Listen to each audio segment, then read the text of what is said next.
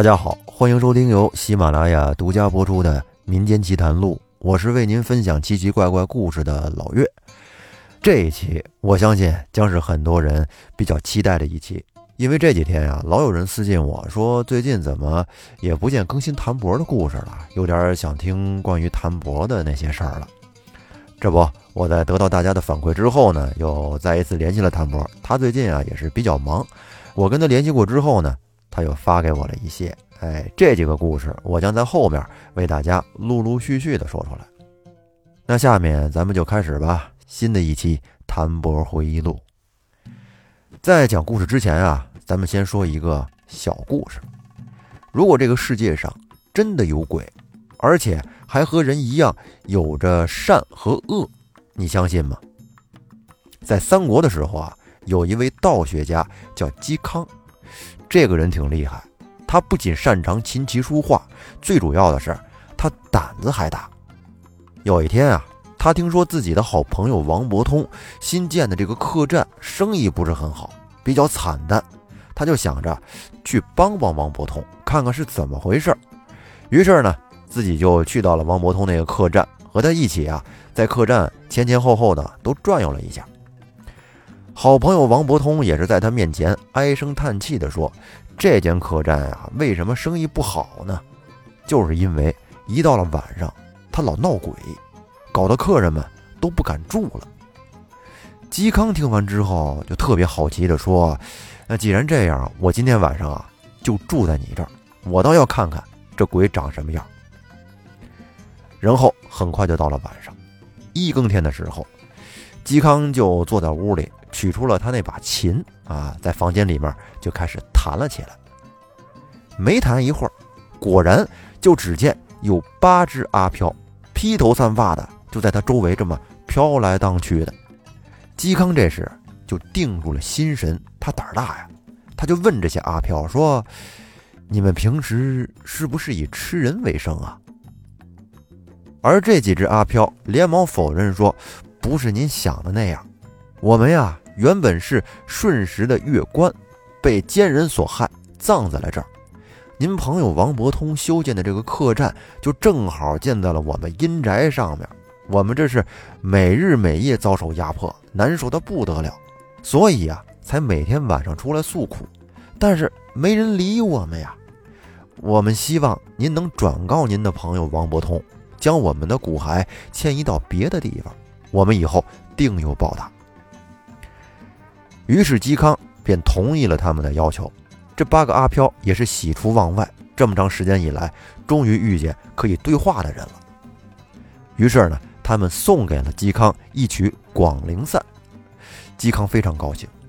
第二天一大早，他就把这件事儿告诉了自己的好朋友王伯通。王伯通一听，还有这种事儿呢，那咱们就挖一挖试试吧。果不其然。在客栈的正中间，他们还真的就挖出了一些尸骸，清点了一下，不多不少，正好八具。随后呢，便赶紧把他们重新放进棺木里，找了一块风水宝地给他们安葬了。所以说啊，人有人的烦恼，这鬼也有鬼的苦处。王伯通为了客栈闹鬼而烦恼，而鬼怪呢，却因为生存问题没法沟通而苦恼。这还好有了嵇康，这才寻找到了一条双赢的道路。这个鬼看来也需要阳间的一些代言人哈。那么刚才这个小故事讲完了，下面咱们该进入正题了。谭博的这个故事依然是发生在陕西省西安市，是和一座酒店有关。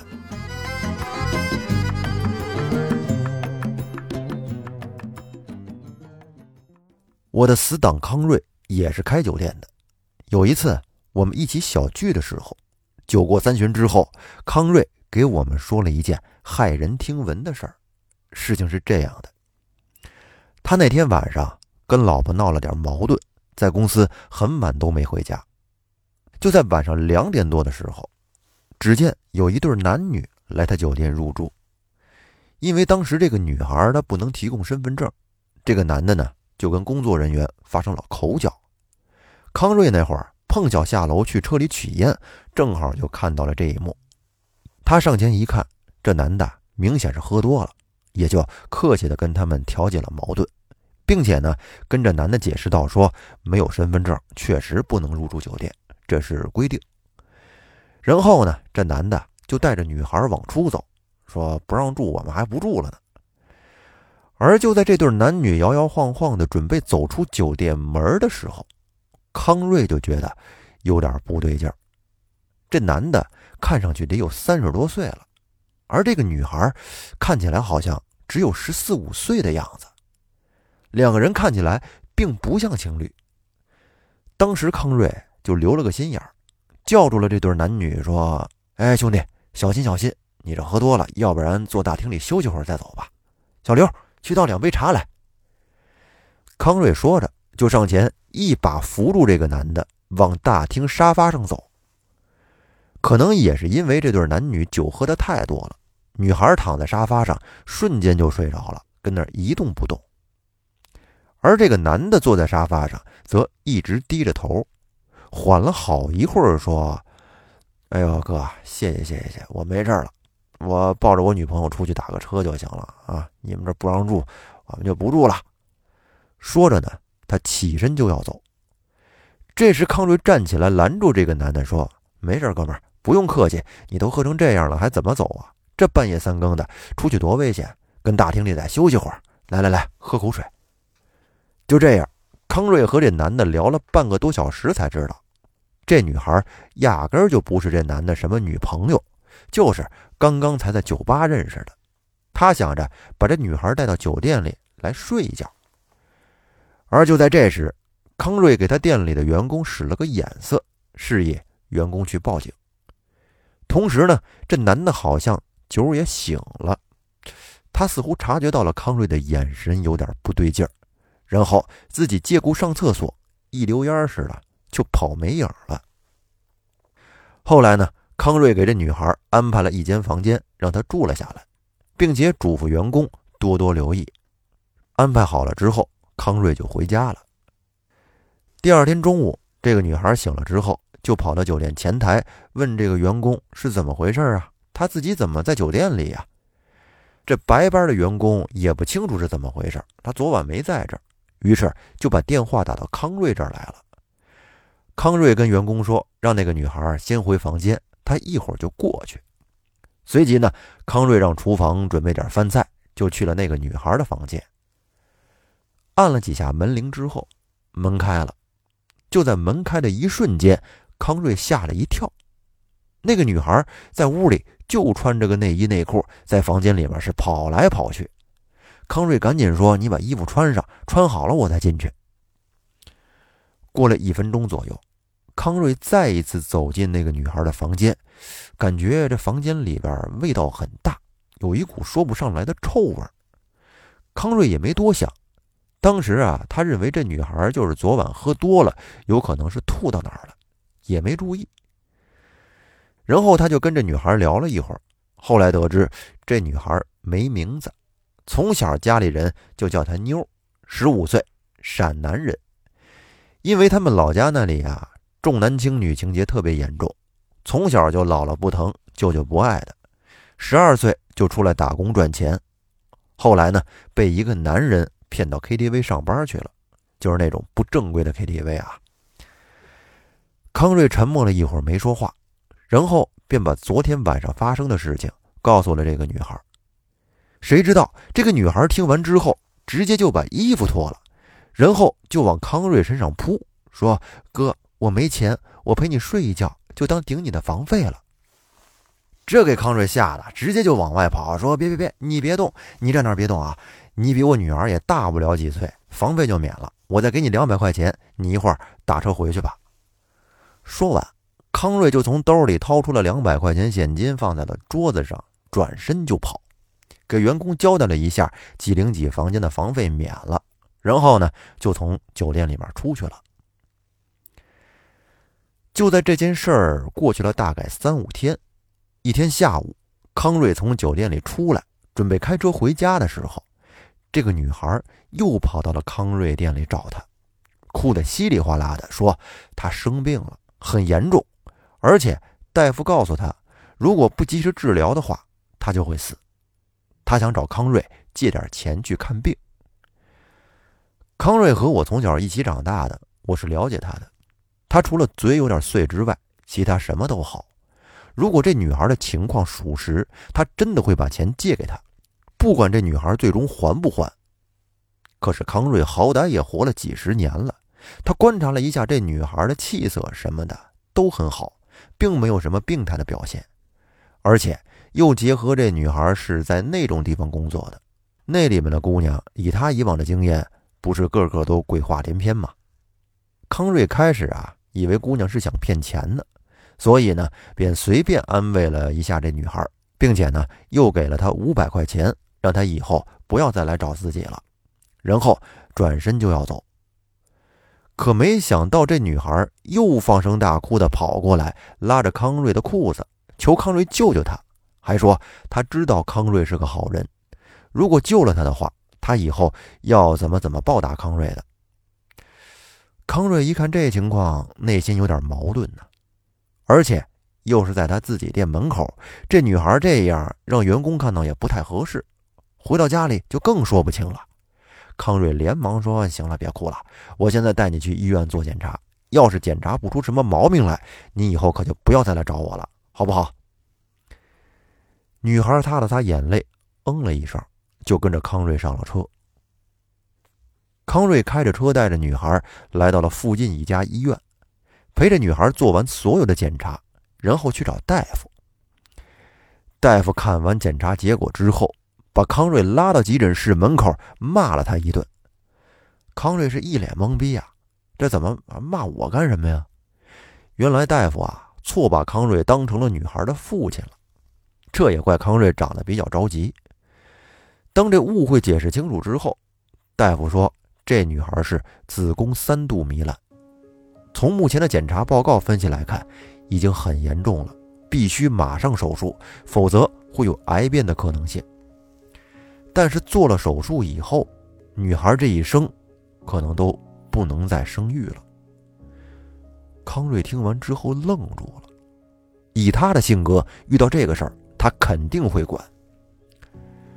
康瑞想了想，然后跟大夫沟通了一下，先让女孩住院稳住病情，自己尝试和女孩聊一聊，看看能不能联系到她的家人。毕竟这么大的手术，康瑞也没有办法决定啊。可能小女孩住在医院，身上放着很多检测仪器，她也害怕吧。没几分钟，就把她父母的联系方式给了康瑞。可康瑞打电话给小女孩的父母之后，他父母的态度让康瑞心痛起来，并且涌起了一股无名之火。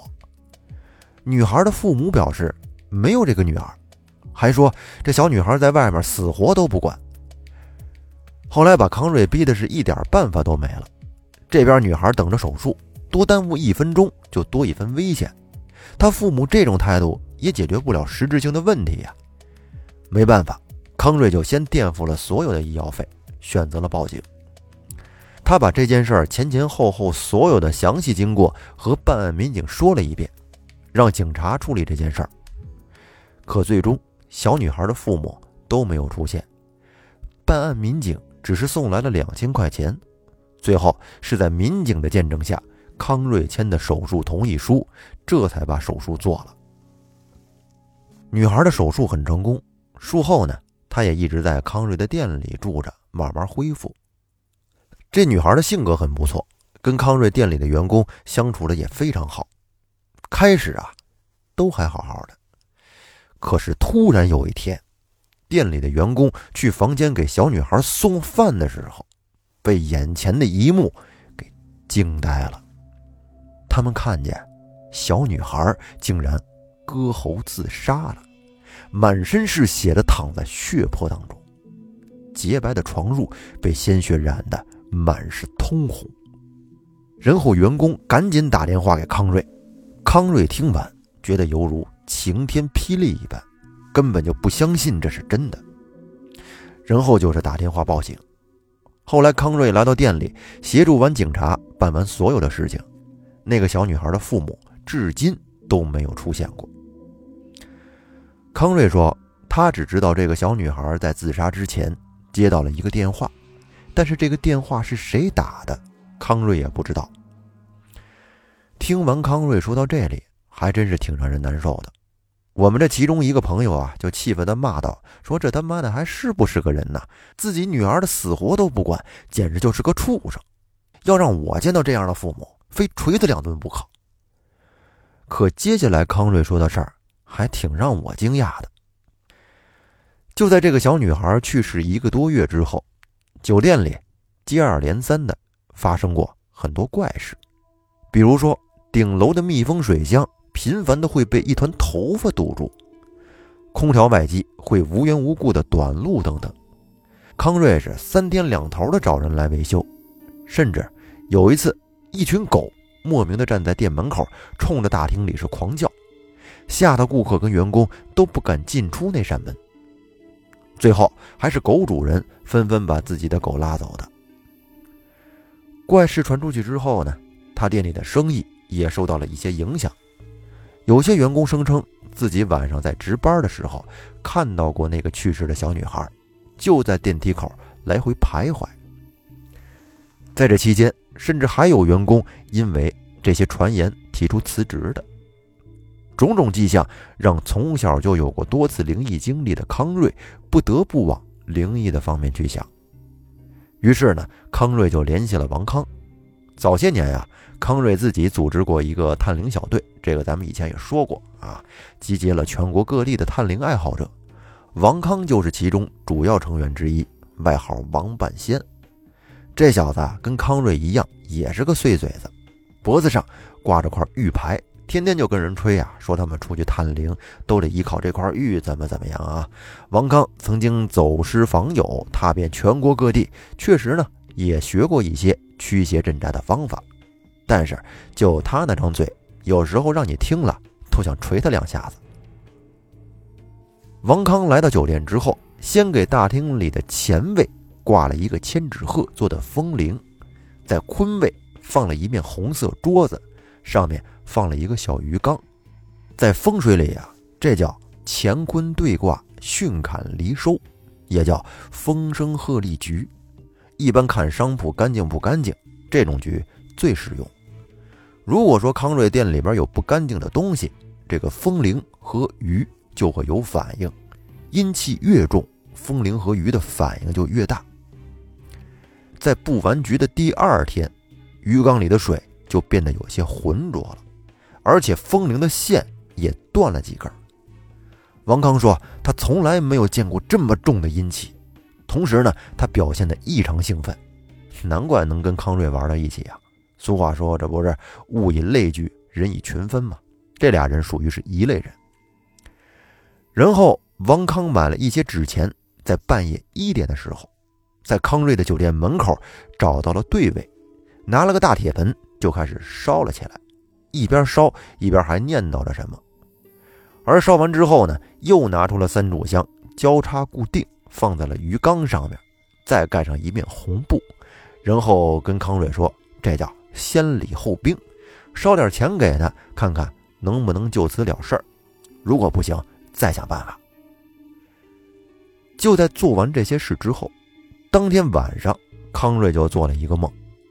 梦里的场景啊，大概是这样的：康瑞在不停的奔跑，几名身材魁梧的大汉拿着木棍追着康瑞打，嘴里面还喊着说：“还我血汗钱。”眼看就在要追到康瑞的时候呢，只见闪出了一个小女孩，拦着这几名大汉。